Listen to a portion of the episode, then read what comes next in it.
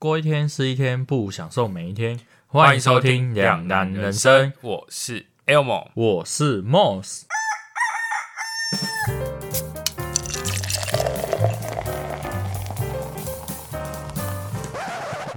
上一集我们聊到了情绪勒索，今天我们要接着来聊聊，也是跟情绪勒索相关的话题——道德绑架。看看建立于情绪勒索之上的道德绑架有没有很可怕？还有情绪啊，有没有很可怕？我现在在学习，学什么？学我？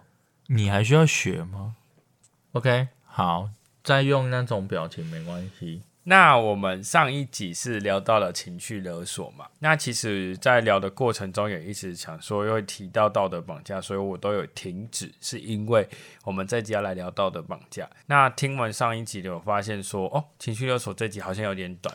结尾的部分有说，我们不想让这一集变得很像我们硬要塞一些无微博的废话，虽然说好像已经蛮多的了，就是硬要塞满那个时长。但主要是因为想传达的观念不是想要跟大家解释情绪勒索是什么，主要是想让大家知道说情绪勒索其实没有这么的可怕。那再来，我要讲一个我觉得我自己个人认为可能比情绪勒索更可怕的东西，叫做道德绑架。那在你的定义中，你认为道德绑架是什么？就是用一些伦理道德，就是一些长辈，就是以前我们小时候长辈在跟我们讲的那些观念、嗯理念，嗯。下去跟我们做一个约束，嗯，而且那个约束是强制的约束，不论他现在的行为是对还是错，嗯，就比如说我们的那个公车，好了，交通工具里面的那老人座，不爱坐，哦不不爱坐啦，对啦。博爱座虽然都是要礼让给一些老人啊、妇女啊、有小孩的人坐，嗯，可是如果你今天很不舒服又没有位置的情况下，你能不能坐？是可以的吧？可是有些人就会说啊，这个你应该让给老人家，就是敬老尊贤，你懂不懂啊？嗯，什么的，就是会用这种用词去对你做一个道德绑架部分，嗯，迫使你就算再不舒服，你也必须站起来让位给他。可是明明他就没有不舒服啊，他搞不好身体健康还比你好，所以就是他们会用这种方式去对你做出一些行为上的非意愿的行为，就是这样。对啦，基本上你讲的举的例子是一个最典型的一个道德绑架的例子。那我就先来跟大家讲一下道德绑架的定义是什么，就是以。一个道德标准看待事情，并以胁迫、恐吓或施压、施加压力的口吻来要求他人不得不达到此标准。那这个其实很简单，就是讲说最简单可以代称道德绑架的人叫做正义魔人。他们会用他们认为对的事情去看待所有的事物。举一个例子好了，比如说今天你在社群上面。发了一个，因为这是我在做功课的时候看到的一个例子。他说：“你想象一下，你今天如果你在庆生的时候，然后选择去吃了一家很高档的海鲜餐厅，对，那这时候有一个你的正义魔人的朋友，对，突然间跳出来，他就在社群上面打说：你知道说你吃这一餐的花了多少钱，在非洲可以养活多少小孩吗？那你知道吃海鲜会影响到整个生态吗？你知道这样你是在破坏生态，你知道吗？嗯。”像这种言论出现，这时候它就是形成了一个道德绑架。对，那我为什么觉得道德绑架很恐怖的原因，是因为它跟情绪勒索的差别差在情绪勒索。我们上一集有提到，它可以不被接受，就是你不要去承受它。但道德绑架某方面来讲，也不是说它一定必须百分之百承受，但是你一定会受到它的伤害。情绪勒索你不见得会受到他的伤害，但是道德绑架你一定会受到他的伤害，因为他产生的压力不是你能想象的。有可能因为他，比如说他像他这样子提出，像我刚刚讲的那个海鲜的那个例子，你就会觉得说我到底做错了什么？我只是去吃一个海，吃个东西，我为了庆祝自己的生日，到底有做错了什么？而且你是不用去等他等回应，他就已经伤害到你了。嗯，但情绪勒索可能是你还要接受他的回应之后产生的后续效益是蛮大的。对，就像 Kelson 那时候我跟他讨论的时候，他有说到，情绪勒索比较像是温水煮青蛙，他就很像是在暗地里默默的在加，就像是我一直在你的茶里面加毒药，某一点一点一点慢慢一天一天的加，最后你真的中毒身亡，那他就是代表是你的情绪爆炸。嗯，那道德绑架不一样，是他会突然间可能从你旁边走过来，然后突然间拿刀子把你脖子划开，你就死了。嗯，他是这么的突如其来，对，然后你就莫名其妙被伤害到了。那你觉得的差异是什么？情绪勒索跟道德绑架它的差别，我觉得会比较偏向于情绪勒索是单纯你希望借由他对你的在乎感、在意，去用感情迫使他做出你想要的行为举止。然后道德绑架的话，它会比较偏向于以前我们长辈教我们的，就是说你要孝顺啊，你要敬老尊贤啊等等的一些观念、伦理观念。嗯，我就举一个例子来说好了，就比较偏向于我们的那种博爱座。你刚讲过了，哦，我们刚刚讲过吗？刚讲过博爱座，哦，是哦。我我刚刚想说，你应该是忘记前面的东西了。好，一个是舆论压力吧，然后一个是个人的。应该这样说啦，你的认知里面，情绪勒索是一个谈判，就是我觉得，因为我用情绪，或者是用你的一些你缺少的东西，或你害怕的东西，去满足我想要做的事情。但道德绑架比较像是，我希望你符合我的伦理观念，但你不做，我只讨厌你；但你你做了，你就是符合我，你就是跟我是很合的人。类似像这样的感觉去绑架。那比较特别的是，你有想过为什么情绪是用勒索，道德是用绑架吗？我是在考试。好啦，我我相信你应该回答不太出来。不行，好，你想试着回答是不是？好，我跟你你说，勒索为什么是勒索？因为它会让你觉得说，如果你不听我的话做，你就会失去了什么。然后绑架的话，它会比较偏向于，不管你要还是不要，你就是要这样做，强制执行，没有在跟你交换条件。诶，我觉得你说的很好，我可以给个。九十分，你的绑架我觉得差一点点，因为你的情绪勒索，它是用情绪去夺取你不你的一些东西，而去进而完成，就跟歹徒的关系一样。我是情绪勒索的人，那我就是歹徒；那你是被情绪勒索，你就是被抢的那个人。那我就是用这种方式去夺走你的东西，进而完成我要做的事情。那道德绑架，它是用一个理念，一个道德的理念，去把你的行为举止做一些。拘束，而所以才会用是绑架这个字，所以你懂意思吗？它的差别在这里。那说到这样子啊，你觉得哪一种人最容易变成道德绑架的人？老人？你说绑架别人的人吗？嗯，对，我觉得是老人。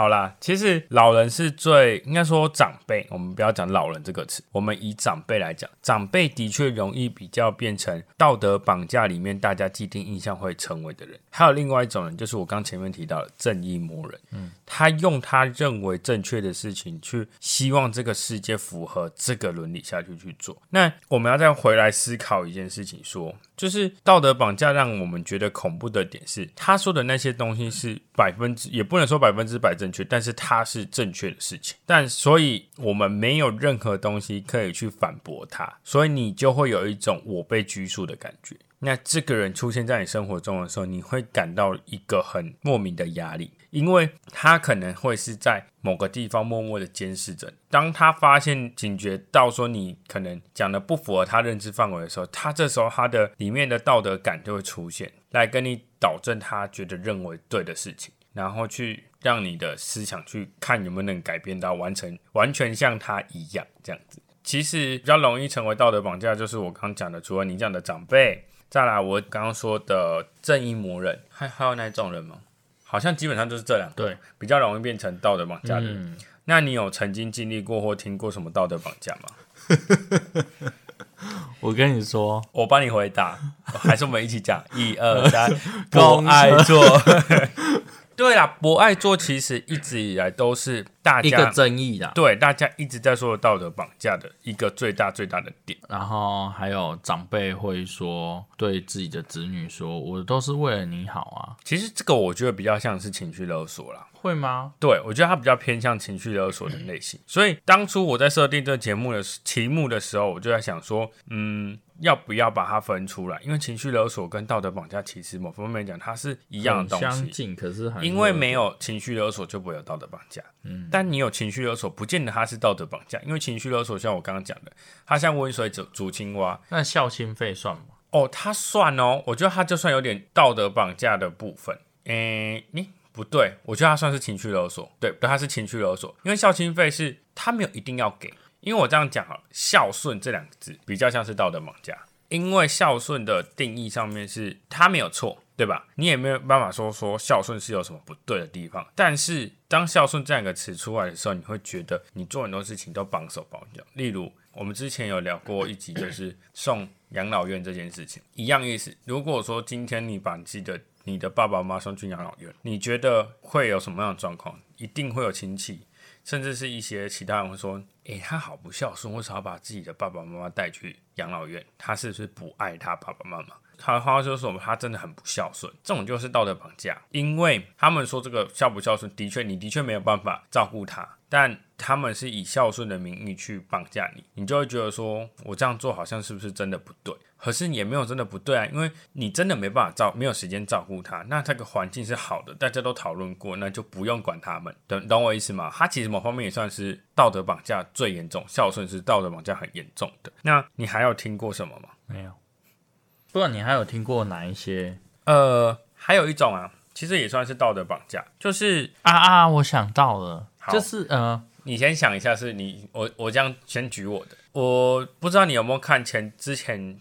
有有一则新闻，那时候好像是不知道是疫情还是什么时候，你记得有一段时间，我们不知道是台湾发生什么事情，还是日本还哪里发生什么事情，我忘记了。然后就有一些有名的人都就有去做捐款的动作。然后那时候你知道见习王美小屋，那时候我忘记是什么状况。后来好像就有网友问他说：“那你一百百万订阅，那个谁谁谁也有也有捐钱，你有捐吗？”这种是道德绑架，因为捐钱他的美名是好事，但他不做又怎样？那是他的决定。因为他不做，是他可能有一些刚好最近可能一些财务上面，他可能没办法嘎过来，没有办法投资一投了一笔钱，而且相相信我，就算他捐捐了钱，他捐一万，人家觉得说哈才一万，那个谁谁谁捐了十万，捐了一百万，你怎么只捐这样？你懂我意思吗？不管怎样，就会有这种奇怪的道德绑架观念出现。那你呢？你觉得还有吗？有没有劈腿吧？这是情侣交往。有些道德观念就是说，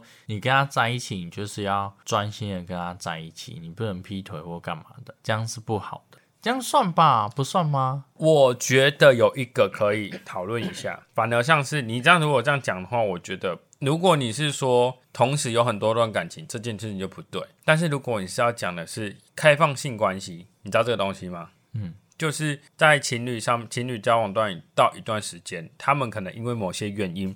性的方面可能没办法满足，甚至是性的方面没办法达到一定要的程度的时候，他们就可能会选，或者是应该说性事不合的时候，这时候他们选择用开放性关系，他们可以各自约他们自己想约的人。那这时候会有出现一个状况，有人会觉得说，那他们俩一定是不爱对方。你懂我意思啊？这就是道德绑架了，因为那是他们两个谈好事情。那他们主张，那些人主张说他们两个感情不好，就是因为会觉得说情侣好像就是应该一对一，他们两个做他们爱做的事情，就是在做爱的时候好像只能他们两个一起而已，不能有另外人介入，或者是他们不能忍受他们有开放性关系去约别人。那还有一个那个约炮。其实也是，它也是道德绑架，它不是一件不对的事，但是的确因为约炮可能会有产生一些危险性，比如说可能有一些性病的可能性，的确，但是你做好安全防护，你为什么要管人家？你自己不能接受，不是代表人家一定都要接受你不能接受。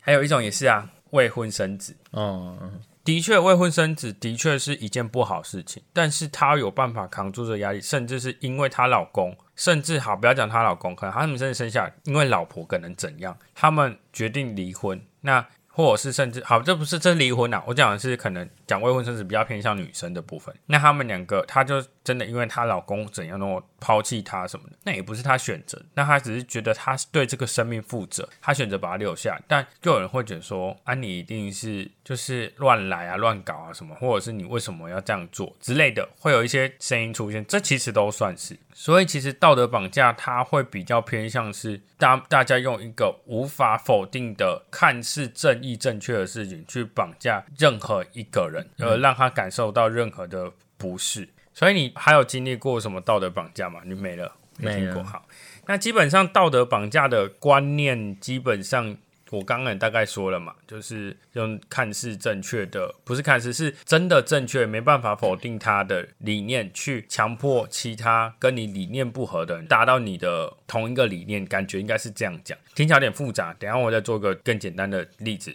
那再来想问说，你觉得道德绑架最关键的原因是什么？可能过于传统、正义、固执的那一种方向吧。哼，你可能就觉得说，哎，你这样做才是对的，就是一些价值观的部分。嗯，然后你会很固执，因为你会觉得说我这样讲才是对的，为什么你没有照着这样做？嗯，你就会联合其他人去给一些舆论压力。我觉得它是比较大的影响。但其实你讲的这个比较偏向是大众或者是一些我们知道公众人物比较容易去承受到的压力。嗯，因为其实成那个刚刚讲的见习王明小吴这个这一个就是很标准的道德绑架在公众人物的部分。嗯，每次谈到公益，其实我觉得对于每一个公众人物都是一个道德绑架。嗯，因为他们要不要去参加是他的决定，但是很多网友就会觉得说啊，你这么红，你怎样怎样，你这么有影响力，为什么你不去参加？但你管人家干嘛不？人家不去参加，到底干你屁事？说真的，真的干你屁事？你懂我意思吗？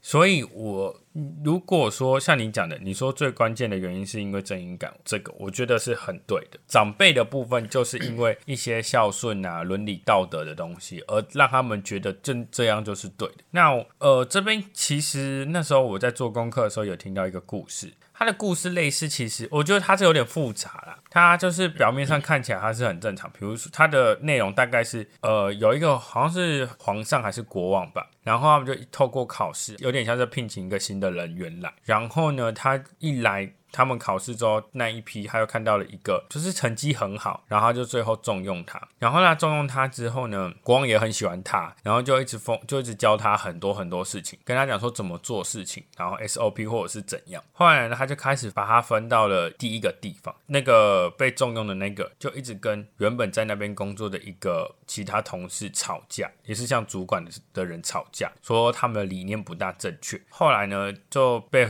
国王知道之后，国王就去了解情况，他就跟那个人讲说：“你可能不适合这边，那我会把你换去 B 地方。”就到 B 地方又发生同样的类似的事情，国王真的又受不了，他说：“那你去 C 好了。”结果他最后到 C 之后，C 是最低的地方，他还是有这样的状况发生。后来国王就真的受不了，就跑去跟他聊，他说：“你为什么到哪里都跟人家不合？那为什么会有这样状况发生？”然后那个被重用的那个人就说：“因为这些都是国王你教我，那我我只是把我所学的告诉他们，那他们就是跟我学的东西不一样，所以我才要去出面制制止他们。然后从那天起，国王就再也不理他。然后那个人就很难过，很难过。后来有一天，又跑去找国王说：为什么你要这样对我？他就跟他说了一句话：他说我教你的是要让你知道这件事情怎么做。”但是在应用上面是要靠你自己。简单来说，我们去一个新的工作环境，老板是会教你所有正确应该该做的。但是这时候我们学到之后要怎么去运用？要有弹性，做人要有弹性。因为我告诉你正确观念，但是你当遇到客人，比如说。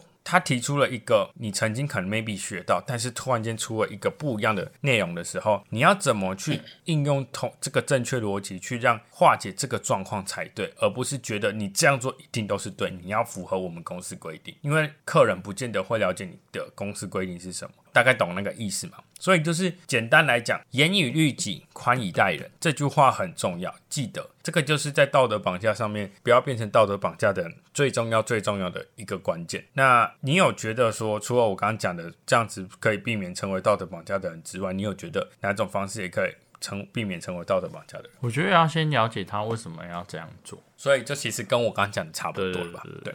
哎呦，你是真的？你是你是看之前就知道还是没有？我之前就知道，因为我觉得说有些人他，我就一直讲空车不爱做的例子，就是因为很多情况就是你会站在自身的角度去看待事情，可是你并没有去站在他的角度稍微想一下。对，那你这样子讲出来的话就会错误。对，你的目，我必须说他没有真的实质的错误，但是因为。你少了人性部分，它就是一个错误。因为我会觉得说，你如果呃，你想要做这件事情，就是最终目的，你可能只是想要让他做得更好，那你应该学着去了解说为什么他要这样做，而不是直接用道德去绑架。我我懂你的意思了，就是大概基本上就像我讲的那样。再来就是你你的意思比较像是说，我知道这个观念，我传达这个观念给你，但你要不要做是你的决定，因为我觉得你这样做让我感受到可能不好。那你就可以传达这个观念之后，问他说：“那请问你，比如说你讲我们讲不爱做就好了。假设我是那个长辈，或者是我真的觉得不爱做就是让给需要的人，他我就有可能问他说：我先讲不讲其他状况，就是你只是单纯问他说你有什么样的状况，为什么你要做不爱做？假设你是真的很夸张的人，那种正义魔人的话，你就要先了解他的状况嘛。你的意思是这样，嗯，再去评估他说他适不适合真的做不爱做，嗯。”但是这个先先决条件是车上是还有其他可能更需要做的人出现的时候，你再去做这件事情。但你知道现实生活中，你如果真的有一个正义魔人出现的时候，他不会去管这个，他有的会直接问说，直接看就说为什么你就要坐在这里？还是回到那一句严于律己，宽以待人。你用这样正确的观念去严格在执行在自己身上，它是一件好事，代表你的。行为举止都会是经过严谨的分析之后再做出来的。但是你如果把这个观念丢在别人身上，人家会觉得你难相处，会觉得你很偏激。那你有觉得有哪些例子是情绪勒索又混了一点点道德绑架的吗？他在硬问问题，这太硬问了啦。但是其实你要这样讲的话，孝顺就是了。情绪勒索加道德绑架。还有一个，我也觉得也是啊，就是以孝顺名义去叫自己的小孩传宗接代，甚至是结婚，这都是，嗯，因为他混杂我这个情境来讲的话，就很简单，就以我当例子，我妈都会跟我说：“你最近有没有交女朋友？”我跟你说没有，她就说：“那你都不担心吗？”我说还好。她说：“可是，可是你有传宗接代的压力，这时候就是情绪勒索。”对。然后这个其实某方面是道德绑架，因为他为什么传宗接代？传宗接代的背后意义就是代表的孝顺。对你没有让你的父母有小孩子，就是有孙子的话，没有去传，就是简单讲就是传宗接代的话，那就是一种不孝顺的代表。不孝顺这个东西出出来之后，就是道德绑架了。对它背后，我觉得很多东西背后意义都是道德绑架。跟情绪勒索都各自有。道德绑架的背后意义就是情绪勒索建立的。可能就是说说，哎，你有传宗接代压力，说你不能不生小孩，不能没有结婚之类的，类似这种东西就是了。然后你知道，其实有一些，诶，我不能，我不能说所有的公益团体都是这样。但是你知道，其实公益团体，我先讲哦，我先讲，我先讲，我没有对任何公益团体产生任何的排斥，对，或者是赞成不赞成，我只是对于这件事情做简个简单的举例而已，因为其实。很多东西跟公益扯上关系的时候，它会产生一个主动跟被动的问题。当你产产生被动而去做这件事情的时候，它就是道德绑架。嗯，当你主动去做这件事情，人家是觉得你很有爱心，好像就是觉得说，刚刚我提到的王小吴这样子，好像就是觉得说，公共人物好像就应该要做公益才会才是正确，才是有回馈的。还有一些说什么一些 slogan，我想。很多道德绑架都是 slogan，比如说每人每天节约节约一张纸，一年就保护多少生灵。但你有办法避免不用纸吗？它就是一个，你懂我意思吗？就是一个口号。但是你真的没办法完全不用纸，一定多多少少会用到纸这种东西。再就是每天少喝一杯咖啡就能。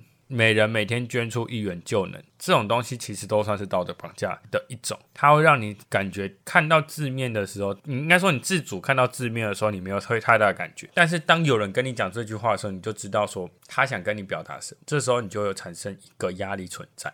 那我我想问啊，说你觉得拒绝被道德绑架的方法是什么？我觉得拒绝道德绑架方法应该算是站在你的立场。勇敢的说出来，就是跟他表达为什么你这样做，试图的稍微让他理解一下。我先问哦，你是觉得这个其实很难？对你，你不用，你不用觉得很不好意思，或者是觉得你好像很笨的感觉，没有。因为我为什么我一直觉得道德绑架比情绪勒索恐怖的点在这里，是你没有理由、没有方法拒绝他的道德绑架。因为我就你讲的不爱做这件事情，好了，网络上有一些影片呐。有教大家怎么去拒绝这些道道德绑架，但其实他有点偏激，是好笑的成分居多。比如说，他就会说，诶有一个阿嬷跑过来问说：“小伙子，你为什么要做到那个博爱座？我这个老人家，你都不会想要让座吗？”然后呢，他就那个那个奶奶说：“诶奶奶，我我就是意思是说。”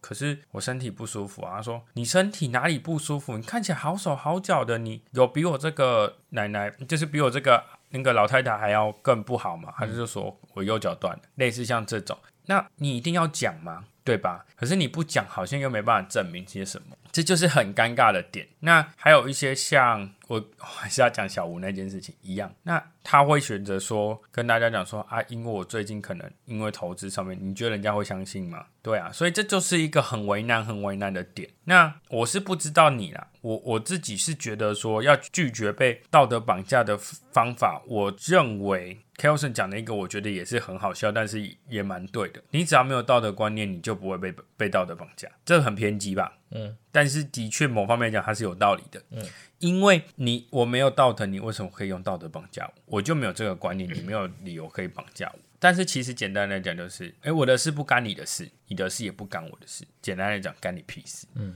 因为我不做会影响到你。那你讲不爱做这件事情好了。那车上明明位置这么多，为什么一定要做不爱做？车上如果真的有需比我更需要的人，他有提出这个需求，我会悄悄悄声的告诉他。如果你小声的跟他说不好意思，你可以让座吗？因为我好像哪里不舒服。然后你可以跟他跟你跟你讲说，其实我也不舒服。那给他提出证明，小小声的讲，我觉得他都 OK。但是你知道最恐怖的这些道德绑架，你都会讲说，直接用骂的，都很大声说，哎，弟弟，你为什么要坐这椅子？那阿妈现在站在那边，你为什么不让他这样子之类的？所以就会有这样的状况发生。那其实就是坦白讲，就是不干你的事啊，就是你做好你自己本分内该做的事情就好。那如果真的被绑架了，那你就选择一，要么不看他，要么就是不理会他。他在讲就让他讲。那如果真的引发就是很大的渲染，比如说开始闹到警局的时候，你就提出证明，直接打脸他，让他直接就是很难看。因为你站得住脚，就像你刚刚讲的，你站得住脚的情况下，你去去做不理会这件事情，他是不会站不住脚的，所以就不用担心这件事情。嗯，那你这样子听完之后啊，你觉得道德绑架比较恐怖，还是情绪勒索？道德绑架吧，原因是什么？一个可以，我这没有，你先思考一下好不好？好不好？你可以思考一下。因为我跟 Q 成聊到这个的时候，Q 成是跟我说，他觉得情绪勒索比较恐。他说道德绑架你可以选择直接不理会他，但情绪勒索他觉得没办法不理会他，因为他会是一个恶性循环。你如果选择置之不理，甚至是放放纵他去发生的时候，它是一个恶性循环，它会一直一直发生。而且你不选择，你自己没办法坚定信心的情况下，对他来讲，这个是最最伤最痛的，因为他讲到的是情感层面，比如说最严重的情绪勒索。所可能就是情人，然后朋友、家人这种有亲密关系的人身上，你就会觉得那个很痛。他是这样觉得，但我会觉得道德绑架比较恐怖，是可能 maybe 是我比较尝试被情绪。诶，情绪勒索别人的那个人，所以我会变成说，我对于被情绪勒索的感受可能偏低，我必须对这件事情先说声抱歉。那我也在试试着改我这个这个状况，因为其实，在情绪勒索那集，我有讲到这件事情。我现在有我的方法去减轻我的减降低我情绪勒索别人的几率。但道德绑架就像是我们前面一开始讲，它就像是 Kelson 说的，被突然间把赏一巴掌，或者是突然间被刀刺到，莫名其妙。被随机攻击的感觉，所以你会觉得那个痛是最明显、最直接的，让我觉得说它会让我无法去不理它，就是会有一种十个留言中有一个道德绑架出现的时候，你会特别看到道德绑架，因为它很刺眼。我是觉得应该是道德绑架，因为我觉得情绪勒索比较偏向对我而言，会他会比较偏向于朋友的状况，而如果道德绑架，他会比较偏向于我家的。我比较想知道你家人怎么道德绑架。我看是是你不是啊？他会说你都变了，你以前不是这样。情绪勒索，然后哈，这是情绪勒索啊？不是啊？他会说就是你要打电话回家，情绪勒索这是孝顺啊？哦，孝顺就是道德绑架之类的，他就会混在一起讲。我跟你讲哦，这种方式其实啊，这样我要教你做坏事吗？不用不用不用不用，因为现在好多了。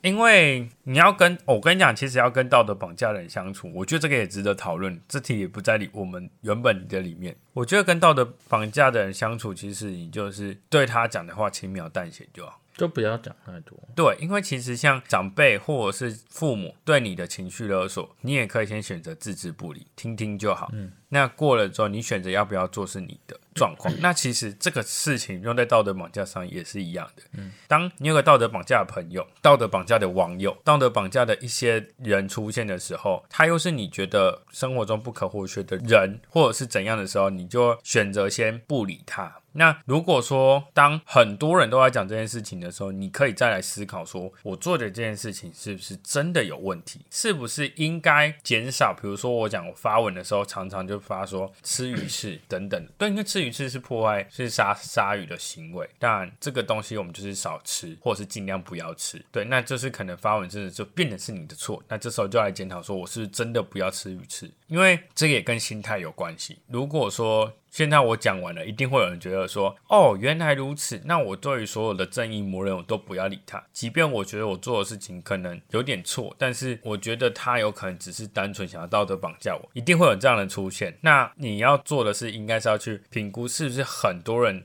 都不赞成你做这件事情，或者是有一些很更很多很多反应声浪出现的时候，你这时候就要去反思是不是真的是自己的问题，嗯，然后去了解这个观念到底是不是对的，嗯，还有一个就是，当你如果有人道德绑架你，刚好你不知道这个观念的时候，你应该去了解他说的东西是不是真的是这样，那去评估说他到底是不是没有弹性的，他如果是有弹性的，那代表说这件事情是你要去去评估。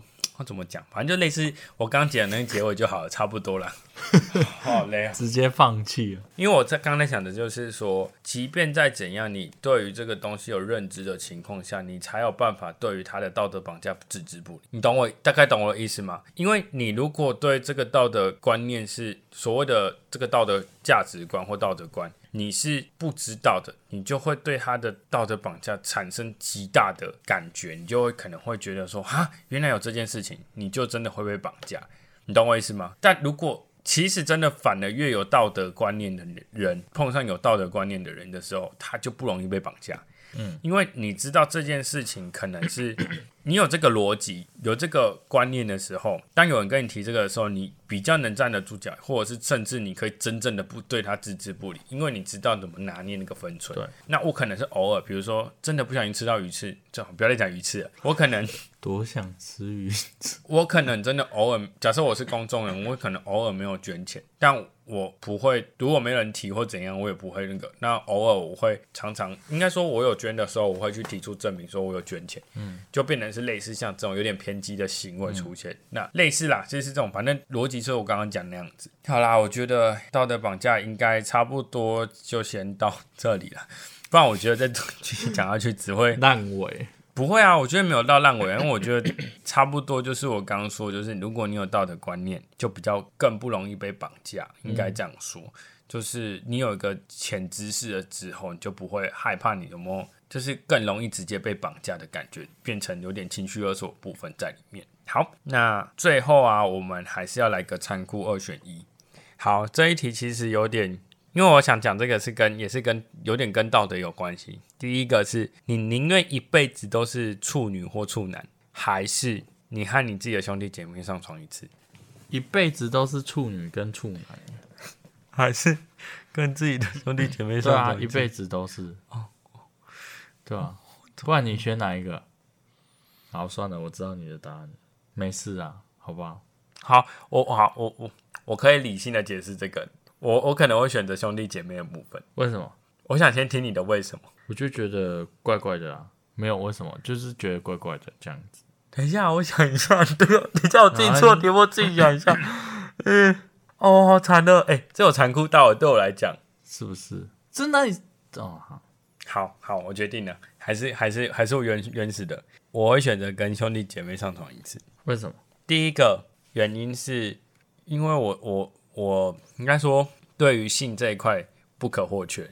嗯，再来就是跟兄弟姐妹上床那一次，一定是有讲好说可以做这件事情，那这就是我们两个一辈子的秘密。嗯，那就那一次，就是钻漏洞吧？不算钻漏洞吧？漏洞在哪里？因为它上面就写说上一上床一次啊，他没有说一直上床哎，他只说上床那一次，所以他这是我们两个的秘密。他也没有说是强硬啊，就代表说我们已经讲好要做这件事情，那就是。我们达成某方面的共识。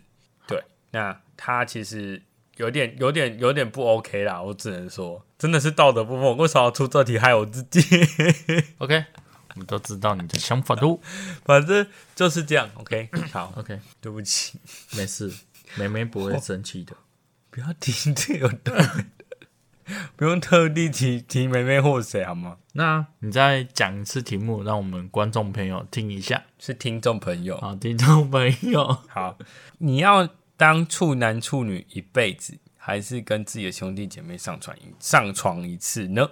好，那如果对于这个题目有任何想法的，都可以到我们的各大平台可以留言的地方留言给我们，告诉你的想法。那今天呢，我们节目就到这边，最后别忘了到各大平台给我们五星好评，也别忘了按下关注的按钮。那目前呢，在 Apple Podcast、Spotify 上岸以及 KKBox 上都可以听到我们最新集数哦。如果想留下你的意见呢，可以在 Apple Podcast 和 Spotify 以及我们的 IG 上留言。最后的最后，如果想要 donate 我们的话，可以在上岸的赞助按钮按下赞助，然后同时留下你想对我们说的话。那我们就下一集再见喽，拜拜。